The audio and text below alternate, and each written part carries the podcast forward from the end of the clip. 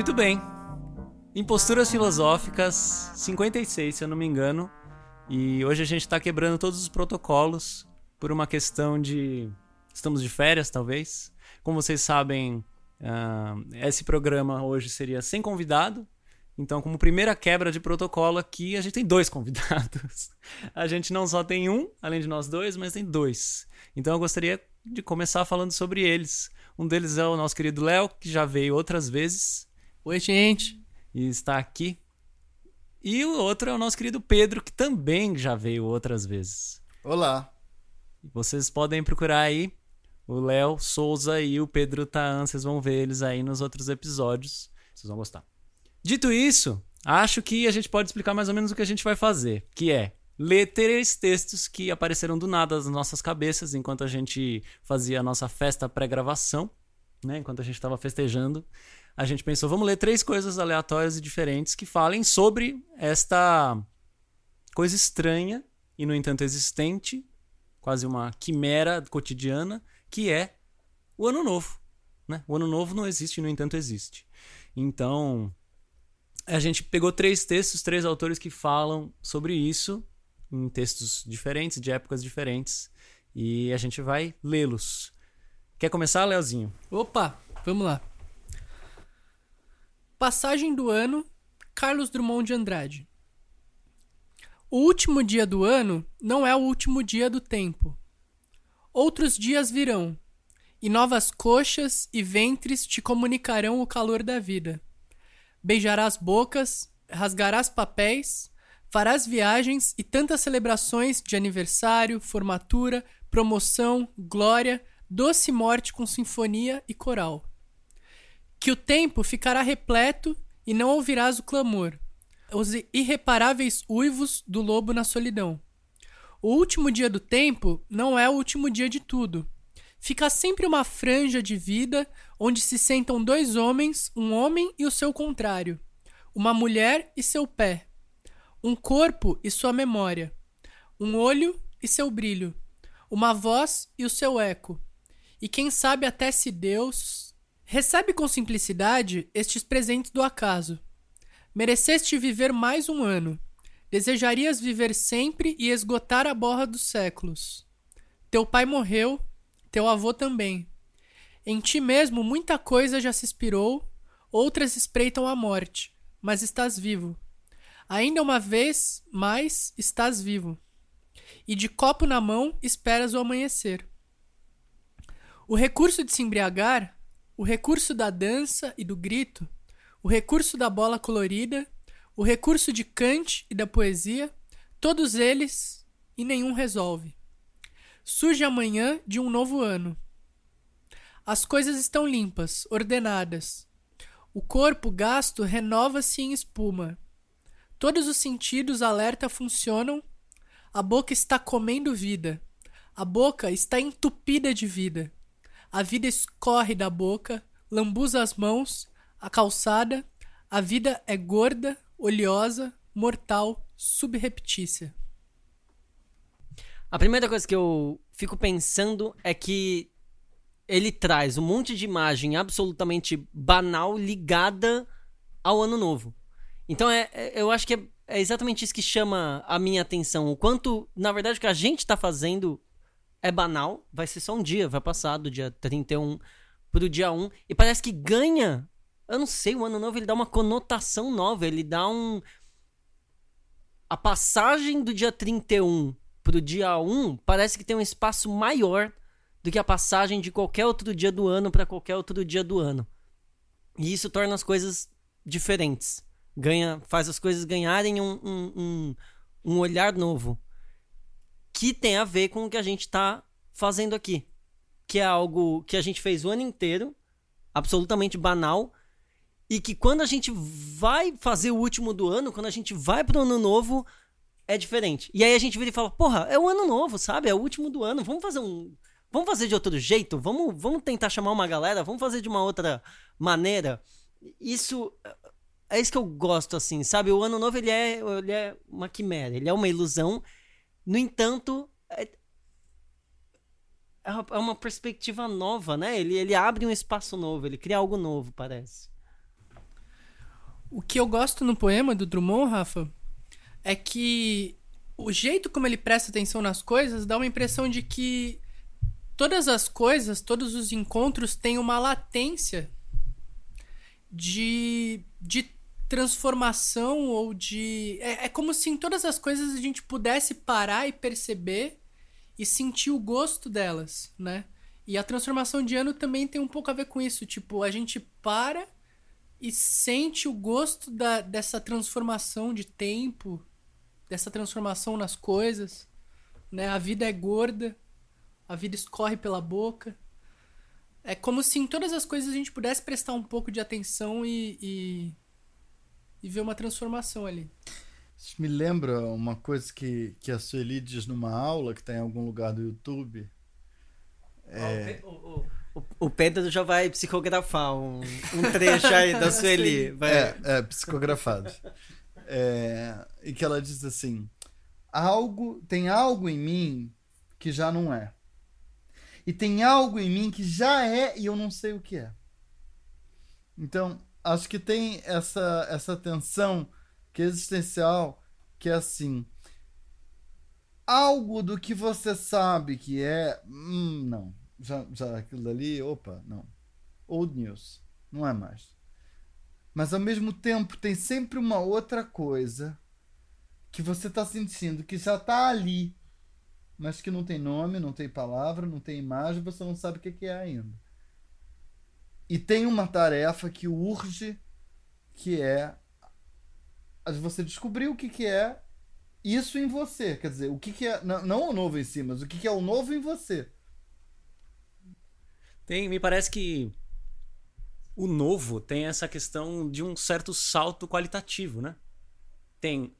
Porque o que é o mesmo e o que é o diferente, ou o que é a identidade e a alteridade, se não um algo que muda tanto que não se diz mais a mesma coisa. Mas em algum ponto houve graus de mudança, certo? E é, e é engraçado esse pensamento, porque o ano novo seria um salto qualitativo nas nossas vidas cotidianas. Ou a gente encara ele culturalmente por essa perspectiva, né? A gente olha, nossa, olha, agora começou uma nova coisa, num dia absolutamente comum que só reiniciou aí um ciclo qualquer, né? Então não é nada mais do que algo que foi mudando em pequenos graus, pequenos dias, pequenos dias até um ponto em que a gente fala, nossa, mudou qualitativamente.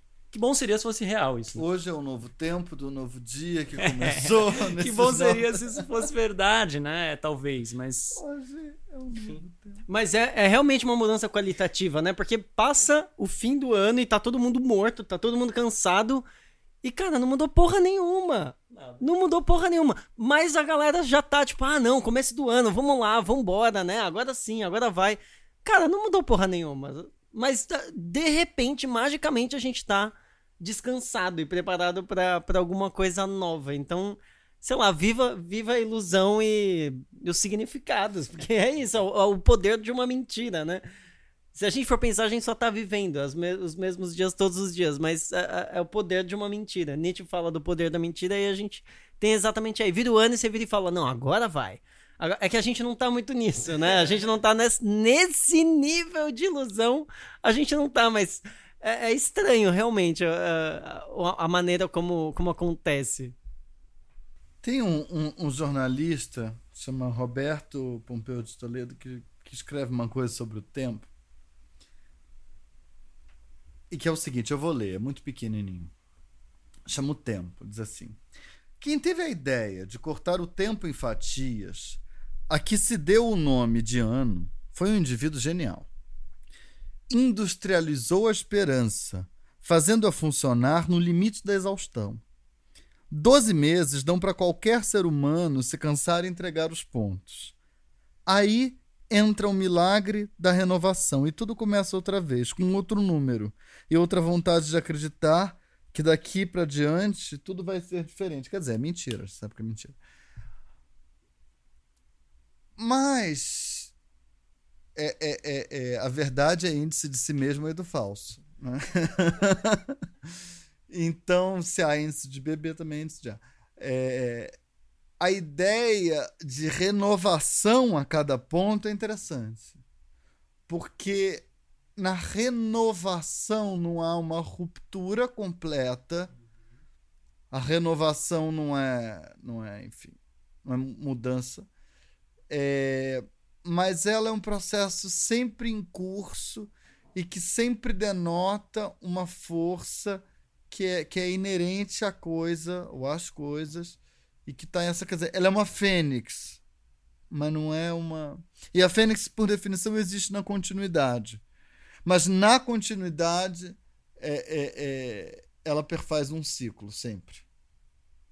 Então só tem uma certeza é que vai vir outra coisa que coisa bom sabe Deus mas mas eu acho que é aí que tem algo de legal, porque a gente começa a sair um pouco da ideia de um ciclo de absoluta novidade.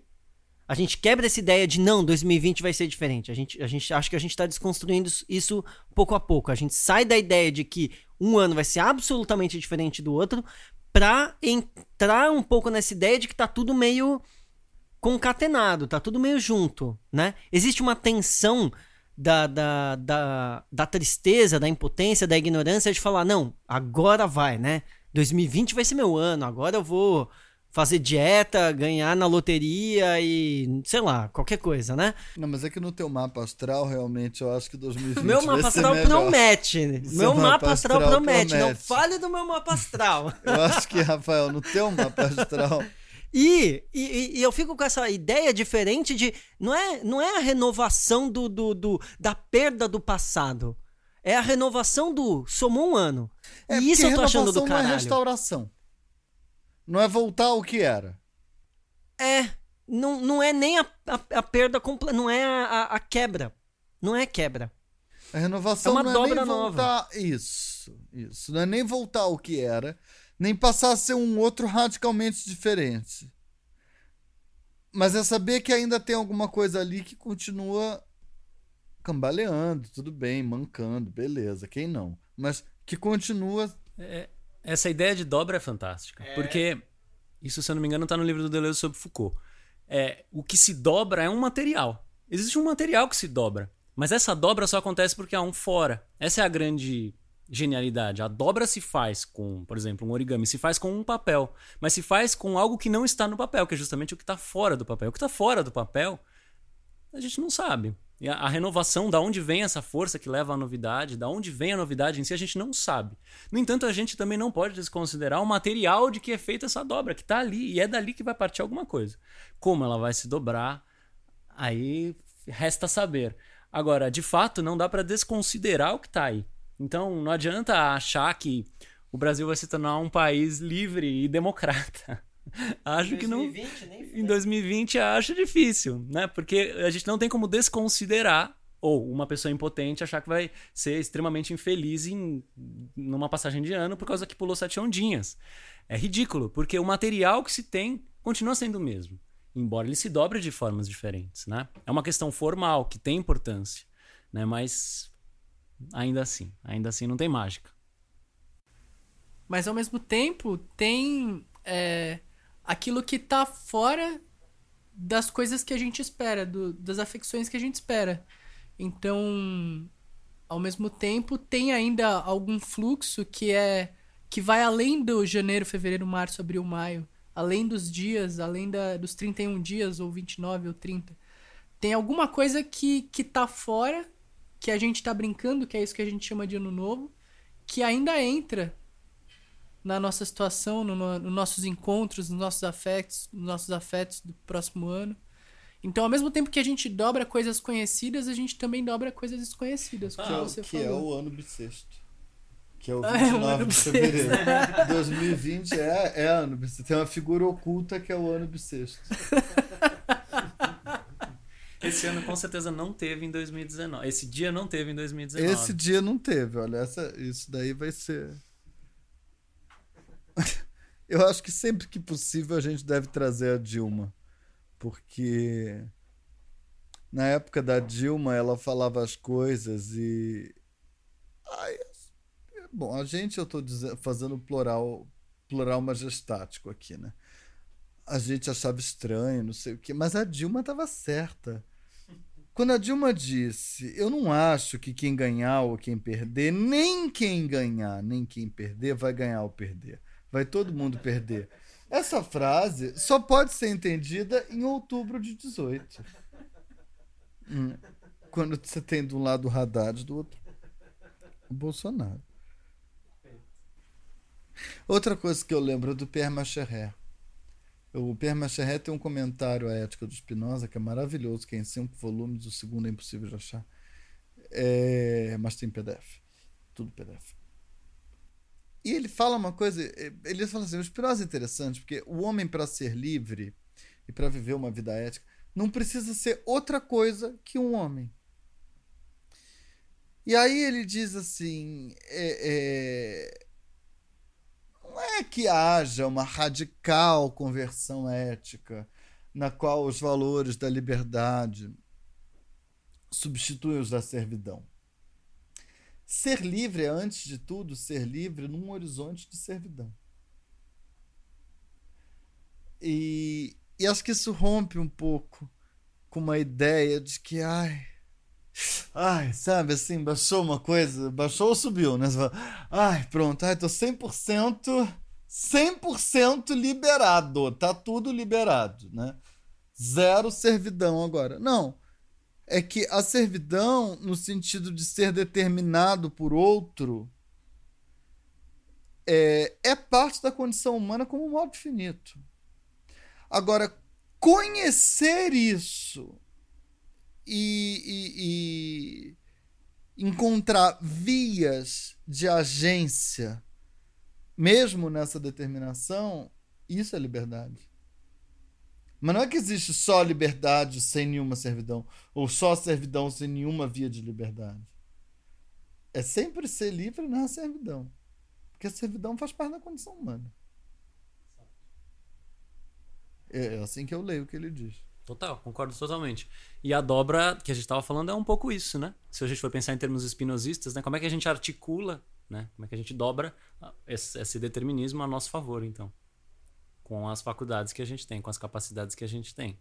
Isso é maravilhoso. Isso vai sempre ser feito dentro de um processo existente, né? Então, essa ideia de que a gente vai quebrar totalmente com o que passou em um dia, em um Réveillon, não é acertada. Ao mesmo tempo, talvez seja interessante esse simbolismo de que, bom, agora me é dado uma, uma diferença em relação àquilo que vinha acontecendo. Então, por um lado, a gente poderia desconstruir totalmente e falar, nossa, ano novo é uma grande bobagem. E, no entanto, será interessante? Porque talvez, se a gente usar isso de a ideia de ano novo de uma forma interessante, talvez seja justamente um novo começar, um despertar, um, uma forma de recomeçar, uma, uma ilusão que a gente cria para poder pensar um começo, para pensar uma novidade dentro de dias banais, né? Por quê? A condição humana é banal. Então, se a gente não fizer essas criações, o que será de nós, né? É, você estava falando de poder usar o ano novo como um novo começar, né? Eu estava vindo para cá e aí eu estava tentando, eu tava lendo Spinoza vendo qual era a concepção dele de tempo, né? E, e pensando o que, que seria um tempo novo ou o que, que seria o que, que seria o tempo, né? A partir da reflexão dele. E aí ele diz lá na segunda parte da ética, proposição 44. Olha! Léo da sua erudição. Ele diz que, que o tempo, na verdade, é uma comparação entre, entre encontros que a gente faz, entre afecções que a gente faz, né? Então ele disse. ele gente... fala até do Pedro, né? Cita o Pedro é, no, no rolê. É verdade. Era isso que eu ia falar. Cita o Pedro. Ele diz que, que se você compara, por exemplo, a luz do sol com o encontro de pessoas, então você vê o Pedro pela manhã. Aí, ó. Pedro nunca acorda de manhã, você vê ele dormindo, só isso. você vê o. Às vezes eu tô acordado de manhã. então, você vê o Pedro pela manhã, o Paulo pelo meio-dia e o Simão à tarde. Tem até o Simão. É, ele diz que, que se a gente costuma, se a gente se acostuma a ver o Pedro pela manhã, o Paulo meio-dia e o Simão à tarde, a gente cria uma noção de tempo. E, e a gente vai perceber essa noção de tempo quando ela é quebrada. Então, por exemplo, se uma hora a gente vê o Simão pela manhã e não o Pedro, a gente perde a nossa referência temporal. Então, o tempo é um pouco, uma maneira de sentir o tempo é os encontros que a gente tem com o mundo, né? E a comparação desses encontros. Então, eu acredito que um ano novo talvez seja se permitir outros encontros, né? Para poder comparar afecções diferentes, poder comparar imagens diferentes do mundo. Que é justamente o que a gente não faz, não é isso? É. justamente o que culturalmente, porque aqui a gente tava falando, ah, desconstrói ou não desconstrói essa merda. Culturalmente é aquilo que a gente não faz. A gente se junta com as mesmas pessoas todos os anos. Às vezes pessoas que a gente só vê naquela época comem as mesmas comidas e faz as mesmas coisas. Ou seja, é um ritual mal usado, talvez, né? E às vezes a gente mantém aquela nossa agenda apertada, fazer academia de manhã, ir pro trabalho, voltar, assistir uma série. A gente mantém a, a mesma noção de tempo, né? Durante o ano todo. Então, acredito que um ano novo seria se permitir uma, uma, nova, uma nova noção de tempo, novos encontros. Eu acho que o ano novo é tipo um corte lacaniano, assim, então, né? Porque ele corta e você segue numa nova direção. É- Essa é a ideia do Léo. E eu acho que. Que E como merda, você né? não, Não, seguiu né? numa nova direção, 31 de dezembro vai lá e corta de novo, né? Pra ver se agora vai. Pra ver se vai. de- É, você tá sendo o tempo todo cortado, né? Mas o, o corte lacaniano seria tipo ano novo chegar em 28 de setembro. Ó, já é ano novo, 2020! E, e pague a sessão, por favor. Pague o ano. Apague o ano. Nossa, eu sou a favor do, de um calendário Isso é legal. lacaniano. Calendário, como é que é? Calendário lacaniano. Esse ano, o ano de vocês, podia ter sido cortado quando? Nossa, Puta cedo, que hein? pariu. Na moral, cedo. Ó, o meu, primeiro de julho. Nossa. Não, 12 de julho, que eu queria fazer aniversário. Ah, foi legal. É, é 12 de julho, tá. Que merda, né? Um ano cronológico, assim, tudo certinho, verdade, mano. O ano podia acabar no meio e a gente já ir pra um ano novo Mas o direto. ano não é só Ou cronológico. ficar um ano novo comprido, não acaba nunca, tá ligado? Tipo agosto, que não acaba nunca. Você fala, puta que pariu esse ano. Mas o ano passou rápido. Foi tanta bosta acontecendo que a gente já, já tá em É, eu dezembro. fico pensando, a gente ainda tem o Bolsonaro como referência de tempo, né? Pelos próximos quatro anos. Faltam três é anos, me- é. A mesma afecção ou a Faltam três anos pra ele ser reeleito. que isso, Pedro. Não, isso corta, isso a gente Vira edita. essa boca pra lá. Não, é, olha, o futuro me dará razão, o que não quer dizer que eu queria ter razão, mas. A Guilmar Novaes é que dizia isso. Falando em futuro e o ano novo e a razão. Isso é anedota. A, a- quando ela foi tocar uma, uma música que foi dedicada a ela, que era a tocata do Camargo Guarnieri, ela tocou no andamento que o Camargo Guarnieri achava que devia ser o compositor. E aí ele falou: Não, Guilmar, veja, não é assim que eu escrevi, não sei o que lá. E disse que ela, com aquela vozinha dela, falou assim: O futuro me dará razão. E, e deu. O, o, o, o Rogério, Rogério da Costa, é, ele, ele diz, ele sempre dizia que, que ele acha que tem uma dimensão do Spinoza que a gente só vai entender daqui a 100 anos. Então, o ano novo, eu, eu não sei, agora eu tô lembrando do Walter Benjamin. Porque o Benjamin fala assim: ele fala que o futuro nada mais é do que a porta pela qual talvez possa se abrir uma fresta e o passado possa entrar. Quer dizer, o Messias, ele diz, o Messias. E, bom, eu não sou um benjaminiano, nem, nem, nem tenho a menor. Mas é, é, eu penso esse Messias assim, o Benjamin é judeu, judeusaço, ele, ele, ele não acha que vem o Messias, ele acha, o negócio é que não vem, né? É, e justamente porque não vem, você tem que fazer alguma coisa. Porque, porra, se ficar esperando o cara chegar, cara, sabe? É... E, esse, e esse é um pouco o sentido do passado ali. Está nas teses da história. Porque o, o, passado, ele é uma possibilidade de futuro. Está num livro da Elvira Vinha, é, o Por Escrito, quando ela fala assim: qual dos ontem será o amanhã? Tem um pouco disso, no sentido de o que que vai entrar por essa fresta do futuro, do ano novo, que não tem nada de novo. Aliás, eu quero lembrar, como eu gosto sempre de lembrar nessa história de ano novo, que o evangelho é a boa nova, né? e tem, é meio velho essa coisa de evangelho, e que o Partido Novo também traz umas ideias não exatamente inéditas. Né? Então, essa história de novo é que não é que é novo, é que lavou tá novo. Né? então, a única coisa que pode ter realmente de novo é um, um certo passado afundado, naufragado e que está esperando para ser vivido. Pedro, aproveita e lê o seu trechinho de Spinoza. Ah, então eu vou ler a minha diatriba ao novo. Cadê Que combina Isso. completamente com, com o que você, estava falando. Minha- Exatamente. Minha não, do Baruch. Ele diz assim: O vulgo persiste na sua miséria. Nunca está há muito tempo tranquilo e só lhe agrada o que é novidade, o que ainda não enganou. Inconstância é esta que tem sido a causa de inumeráveis tumultos e guerras atrozes. Quer dizer, ele, ele, ele delimita essa figura que ele chama de o vulgo, e que eu adoro, é, e, e que é assim, é isso que tem de tão miserável que só tem o novo.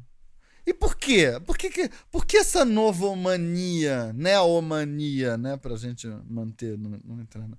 Por que essa neomania? Porque você precisa do novo, porque o novo é o cara que ainda não te decepcionou.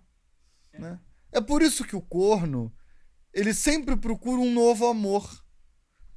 Porque o novo amor é o amor no qual ele ainda não é corno. É, é uma questão da, da, da mecânica dos afetos, isso. Porque o novo é uma ideia que exclui a existência para ele da cornitude. Né?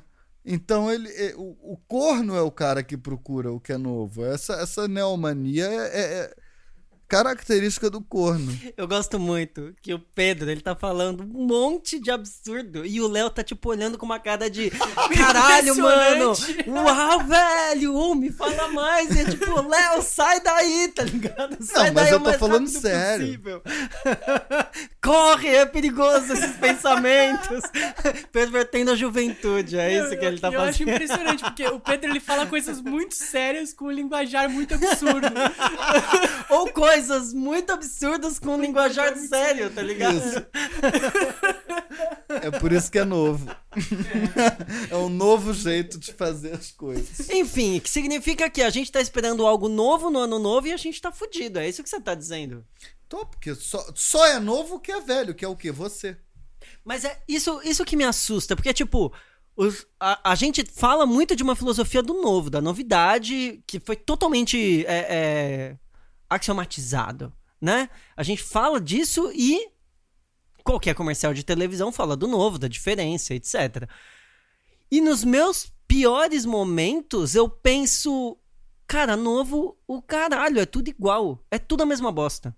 Esses são os meus momentos schopenhauerianos, assim. A vida é esse sofrimento contínuo. E quando você fala uma coisa dessas, eu me sinto. ah, eu, eu não me sinto parte do vulgo, porque eu não espero mais a novidade, mas eu sei que a novidade também. Foda-se, tá ligado? Esse- esses são os momentos difíceis que eu penso, cara, a novidade vai ser tragada. E é triste pensar isso. Mas acho que aí retoma-se uma ideia de liberdade propriamente spinozana. Porque se a liberdade não se diz de, de- de uma livre vontade, nesse sentido, de um capricho, de uma, se ela não é discricionária, ela, diz, ela se diz do quê? Do que se diz liberdade? Se diz de causa. Só que liberdade de causa, para um modo finito, que é o caso de nós três aqui, porque ninguém é Deus, Nós três, que um de nós então não é, então. É isso? Um de nós é Deus? De nós a Deus. eu acho que sou eu, né? Que, que- que eu tô olhando A sua vocês pose é de Deus, voz tá é. abstraída. É. É. Nós quatro, é que eu tô, tava só vendo três, eu não tava me vendo. É, é... Perdi Eu acho totalmente a linha que tudo bem. que eu ia dizer. Não, o que eu ia falar, você falou que a gente não espera a novidade, mas talvez a gente não espere a novidade nesse status sacro que, que ela está colocada. né? A gente não espera a novidade como algo que vem de fora no sentido de outro lugar absurdo que não existe, que não está aqui dado. A novidade vem combinada com, ele- com elementos do que aí estão. É isso que a gente estava dizendo há- agora há pouco. Há uma novidade. Todo dia há uma novidade. Não é possível. Não é possível porque o movimento da vida é incessante criação. Aí a gente pode não ser espinosista e falar que não, ou não ser bergsoniano e falar que não. E aí a gente vai para outra visão, uma visão schopenhaueriana, da repetição da vontade, frustrando-se a cada etapa, realizando-se, no entanto, se frustrando sempre, pelo menos em nós humanos. É, mas se a gente for ficar com Spinoza, criação é incessante, né? E aí, então, não é possível que a novidade não esteja. No entanto, ela não está na maneira, e aí como o Pedro trouxe, na maneira de um livre-arbítrio, na maneira, ah, agora eu vou ser diferente. Ah, agora mudou o ano e eu vou ser outra pessoa. Completamente outra, porque eu decidi. Eu decidi parar de fumar, decidi parar de comer doce e decidi ir à academia. E no segundo dia você já está fazendo as três coisas de novo. Porque não é uma questão de livre-arbítrio, não é uma novidade sacra no sentido de que ela desce dos céus na sua consciência e transforma tudo. É algum outro tipo de novidade. Então, ah, recuperar o sentido de um ano novo passa por ressignificar a ideia de novo. Ou re- E de livre. e de livre. Total. Ressignificar é até ruim, né? É recuperar, é tirar ela dessa armadilha, né? Que você falou, axiomatizado, capturada pelo capital. Escogitar. Escogitar. É isso, Para expropriar. usar um termo do Spinoza. Escogitar uma ideia de novo. Não é uma necessidade? É. É porque. É, Pra mim é de novo a ideia do Messias do Benjamin. Assim, o Messias não vem, então, fio, faz você aí, hein? Limpe sua bunda. Um pouco É esperando o isso. Godot, né? Nossa. É isso, é isso. É assim, limpe a sua sujeira. Porque papai não vai limpar, mamãe não vai limpar, você vai limpar. E o nome disso é liberdade. Terceiro e último texto? Aliás, teve uma parte da primeira dessa poesia aí que foi muito nietzschiana, né? A gente podia ler ela de novo, tá aí no meio aí, ó. Essa parte é onde ele fala: Teu pai morreu, né? Teu pai morreu, teu avô também, no entanto você tá aí. E espera o amanhã de copo na mão. Isso é. Isso é muito nietzschiano, né? Já não tem sentido, estamos aqui e esperamos. Só que esperamos o que exatamente, né? Então a gente escolheu um aforismo do, do Nietzsche, onde ele, aqui já não mais tão jovem, 82, ele tem uns 38 anos. E ele faz votos de ano novo. Isso está no livro 4 do Gaia Ciência. O livro 4, vejam bem, ele é um livro totalmente diferente no Gaia Ciência, né? O livro 3 até então tinha sido escrito de, em outro tom. É, e os últimos livros do Gaia Ciência foram escritos mais tarde. Tem outro completamente. Ele dá uma virada né, no livro. E então ele vai falar os votos dele para o ano novo, e por isso o aforismo se chama Para o Ano Novo.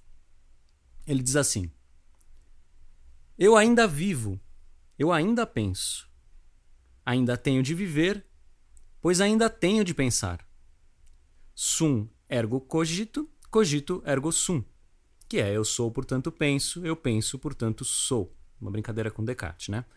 Ele continua: Hoje, né, no ano novo, cada um se permite expressar o seu mais caro desejo e pensamento. Também eu, então, quero dizer o que desejo para mim mesmo e que pensamento, este ano, me veio primeiramente ao coração.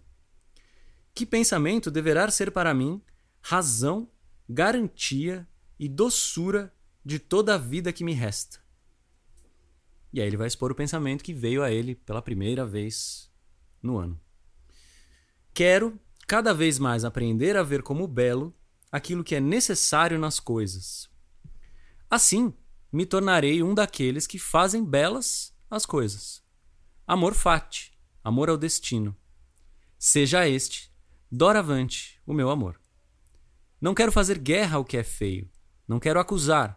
Não quero nem mesmo acusar os acusadores. Que a minha única negação seja desviar o olhar.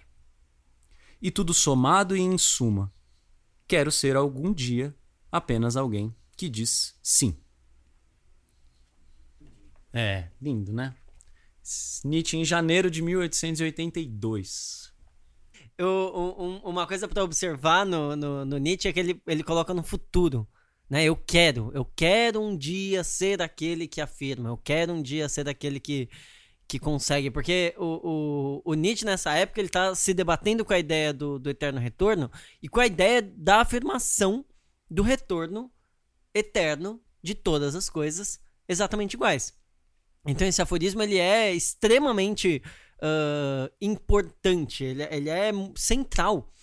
E o, o, eu acho que é uma lição mesmo, né? De, de talvez essa seja a grande lição de ano novo para que, que, que, é o Nietzsche que, que, que traz, que é essa tentativa de afirmação, mesmo que isso esteja absurdamente longe de qualquer condição ideal, ou talvez até por isso, o mundo está muito, mas muito longe de ser perfeito e ele provavelmente não vai chegar.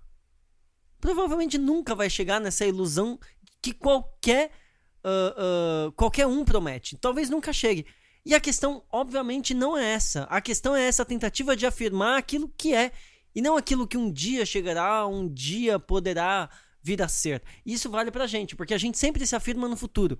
Né? Um dia eu vou ser, um dia eu vou chegar, um dia eu vou estar tá lá, um dia vão me reconhecer. E eu não sei, a, a gente a gente não é mais criança para poder dizer que, tipo, é, ok, o mundo é isso, a gente é isso, e aí, sabe? Tipo, a gente só tá vivo, vamos embora, sabe? Vamos, vamos tentar fazer, vamos ver se vai se vai rolar, se vai dar certo, vamos, ah, sei lá, a gente já vai morrer, vamos aproveitar pelo menos, sabe? No Zaratustra, né? Essa ideia de perfeição tem que ser quebrada. E ela é tão quebrada que no Zaratustra tem o grande momento onde ele fala: Vede, meus irmãos, não vês que o mundo se tornou perfeito para mim neste mesmo instante? Que é a exata afirmação, é o amor fati total, né? A afirmação do que é. Se, se a gente quebra com a ideia de perfeição como sendo um outro lugar, então esse lugar, aí já mais espinosista e mais no sentido do amor fati já incorporado, é este lugar só pode ser então perfeito. Porque é o único que é. Né? É o único que é. Não deixa de ser. Mas aí também entra o amor intelectual de Deus. Então vai. É porque o, o, o, o, o, amor é a. É a ideia de alegria com causa externa. Né? Intelectual, porque você não chega aí pelo corpo. Porque o teu corpo é, é, é, é completamente finito, você não tem o que fazer com isso. Mas a mente, na medida em que ela se integra a, a, ao intelecto divino, quer dizer, na medida, quanto mais ela compreende pelo segundo, pelo terceiro gênero, mais ela entende não só que ela é uma parte, mas que parte ela é do intelecto divino. E aí, quando você fala, meu, tudo bem, olha, quer saber, eu sou aqui um modo, é assim que eu sou. Quer dizer, você se potencializa, você se alegra da ideia não de que você é bom, que você é, mas de que você é. E se você é, é porque você é um, como diz o Carl Sagan? É, é poeira das estrelas? Poeira das estrelas. Tudo bem. Como, como disse um amigo meu esses dias, você é um pedaço é melhor ser rabo de baleia do que cabeça de sardinha. Entendeu? Então. tem um pouco disso também. Mas aí eu, eu. Eu vou ter que discordar. Porque o, o yes. Spinoza ele chega no amor intelectual a Deus depois de uma puta terapêutica dos afetos na quinta parte. E eu vejo esse paralelismo onde a gente só chega no amor intelectual a Deus Óbvio que então, a mente é limitada tanto quanto o corpo é limitado. Então o que eu tô pensando é, uma mente capaz de muitas coisas é só porque um corpo se torna capaz de muitas coisas. Um corpo tem que. É, Vamos um junto. Corpo composto de partes de muitos corpos. Um pé andando junto com outro pé. Paralelismo, mente e corpo juntos. E aí a gente chega a Deus com uma mente capaz de muitas coisas, que acessa ideias adequadas e ideias divinas, e um corpo capaz de muitas coisas.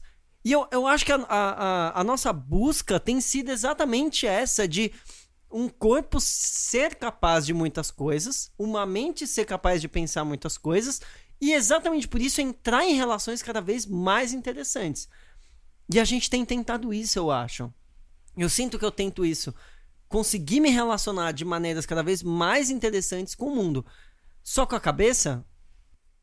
Porque um corpo impotente, uma mente impotente sempre vão se sentir a parte do mundo. E vai terminar o ano e vai falar: puta, esse ano não foi meu ano. E cara, esse ano foi uma bosta, mas eu quero terminar o ano e falar: esse ano foi o meu ano. Foi do caralho. E eu acho que todos os movimentos que eu fiz ao longo do ano vão fazer eu chegar no dia 31 e falar: porra, da hora, foi um ano da hora. Ah, mas o Bolsonaro foi eleito. É, isso foi uma bosta, mas da hora. Foi um ano da hora, eu afirmo o ano. Porque eu consegui me afirmar ao longo do ano. Porque eu sinto que as minhas relações com a relação do mundo foi interessante. Tanto como corpo, quanto como mente. Não, isso é bonito, mas é papo de coach. O papo de coach é eu vou te levar até aquele lugar. E eu acho que eu não cheguei em lugar nenhum, sinceramente. É, mas, porra, foi o meu ano é pesado, hein?